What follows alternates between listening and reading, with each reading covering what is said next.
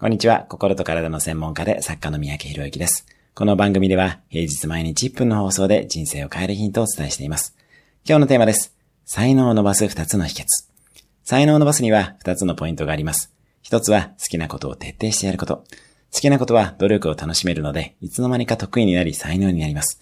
もう一つは、どんどんいろんなことにトライし、才能がなさそうなことはすぐにやめ、どんな才能があるかを発見する機会をたくさん持つことです。おそらく自分の才能が何か分かっていらっしゃらない方が多いはずです。